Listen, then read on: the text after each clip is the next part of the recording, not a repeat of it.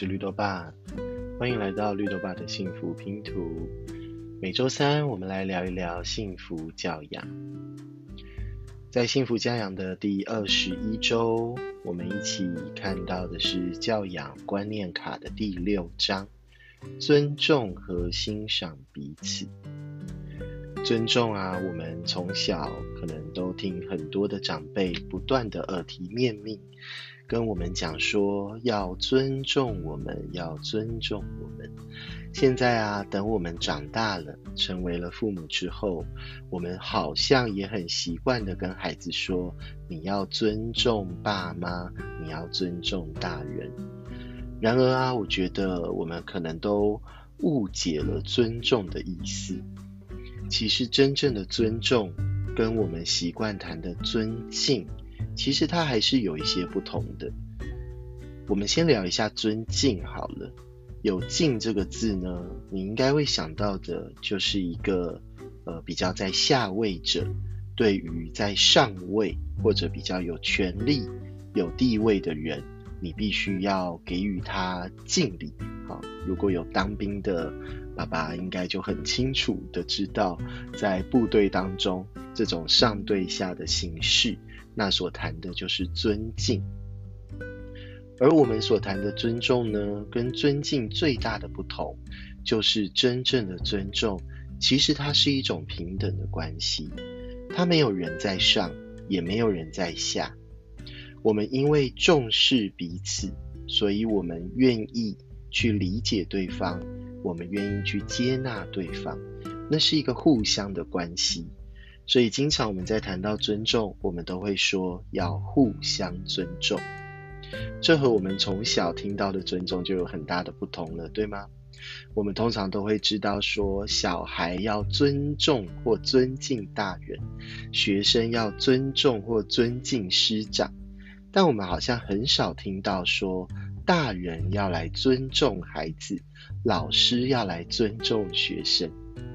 我想这是世代很大的不同。到了现在这一个民主啊、自由的时代，其实我们真的要谈的是一种互相尊重的关系。也就是身为父母的我们是可以尊重孩子的，身为师长的我们是可以尊重学生的。当然，我们也要留意，并不是变成单方的。那以前都是小孩尊重大人，现在就只有大人尊重小孩。记得我们在谈的，它是一个互相的，是一种双向的。那对于孩子来讲呢，这种尊重的、互相的、双向的关系，当然需要来自于大人的示范。所以啊，很多的大人都说：“好啊，等孩子尊重我之后，我就会尊重他。”这是比较难达到的，因为孩子如果没有被尊重的经验，他当然很难去尊重别人。所以从小我们就可以，呃，在教养孩子的过程当中，用我们的身教来示范什么叫做尊重。尊重呢，并不是放纵，也不是放任，尊重是在理解彼此。都有感受，彼此都有需要，彼此都是一个有生命的人。我们在这样的基础之下呢，互相的给予重视。所以啊，在尊重孩子的过程当中，也要记得尊重自己。我们当然知道自己会有感受，我们也要知道自己会有需要。在有限的资源下。身为比较有智慧的我们，就要想想看，可以有哪些方法，既能够满足孩子的需要，既能够照顾孩子的感受，同时也能满足到自己的需要，照顾到自己的感受。我想这个尊重的课题呀，绝对会是我们这一代的父母还蛮大的挑战的。那如果今天我们愿意，愿意开始去尊重孩子，你会发现有一点卡卡的。那这个卡卡的原因，我觉得啊，主要的来自于我们其实还没有练习着尊重我们自己。所以我通常都会邀请身为爸爸妈妈的我们，在做任何的教养，要对孩子呢改变成一个正向教养的模式之前，我们要先对自己来进行正向的教养，也就是我们要先开始尊重我们自己。尊重自己什么呢？尊重我们自己是一个人，尊重我们自己有感受，尊重我们自己有需要。我们太习惯的去压抑或者否认自己的这些感受跟需要了，以至于啊，我们对自己其实非常的不尊重。那简单的来讲，就是我们的自尊就会越来越低落。其实，在成为孩子的父母。我们是有机会跟孩子一起来练习重新建立我们的自尊的。多数的孩子呢，其实是带着足够的自尊所诞生到这个世界的哦。所以，如果我们能够维持着。用尊重的方式来对待孩子，其实孩子他可以很快的就尊重他自己。为什么我会这样讲呢？大家可以想想看，一个刚出生的孩子，当他肚子饿的时候，他是不是会用尽一切的方法，用哭的、用叫的、用翻身的，来告诉周遭的人他饿了，他需要食物？如果今天一个新生儿，他的自尊是低的，他就想说。啊，我这个肚子饿的需要啊，不应该在现在满足，我应该要压抑，我要先去完成该完成的事情。这不就是我们大人经常在做的事吗？有的时候因为工作的关系，我们就忽略了午餐；有的时候因为一忙起来，我们连水都没有喝了。但是孩子不会，孩子不会去压抑他自己的需要，他有任何的情绪感受，他也是最直接的就反映出来，这个就是他对于自己的尊重。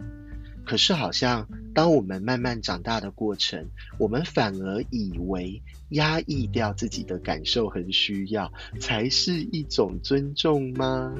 其实我们这样来谈，你应该就会发现不是的。那是一种非常不尊重自己的行为，所以从现在开始，在我们改变对孩子的教养之前，我们可以练习着先尊重自己的感受，先尊重自己的需要。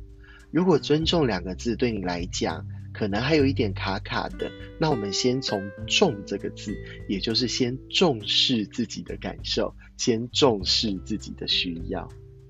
那如果你对重视仍然觉得啊这个有点难，那我们就先来看重视的“视”这个字，这个“视”就是看见，就是觉察，就是发现。我们先发现，我们先看见自己是个人，我们会有感受，我们会有需要。很多时候，当我们看见了，我们就多了选择。当我们有了选择，我们就可以做出改变。再来，在教养观念卡谈尊重和欣赏彼此，所以我们就要来聊一聊欣赏喽。听完刚才我的说明，你应该也会发现啊，其实我最不欣赏的就是自己。所以啊，当我们没有欣赏自己的时候，我们也就很难去欣赏孩子。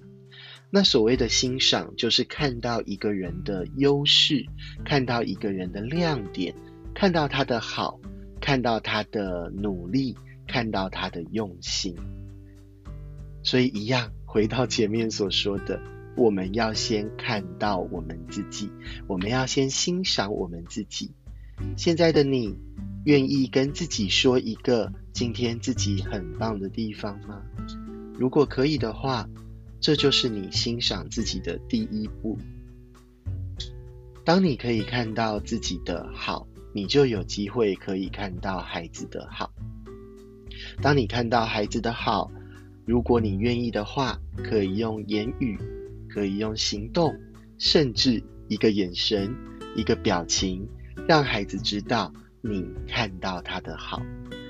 要做到这一步之前，千万别忘了随时的鼓励你自己，随时的看到你自己好的地方，看到你的优势，看到你的亮点。很多时候，当我们成为父母了，我们就觉得做这些事理所当然啊，这有什么好说的？不就应该要把这个家庭的生活照顾好？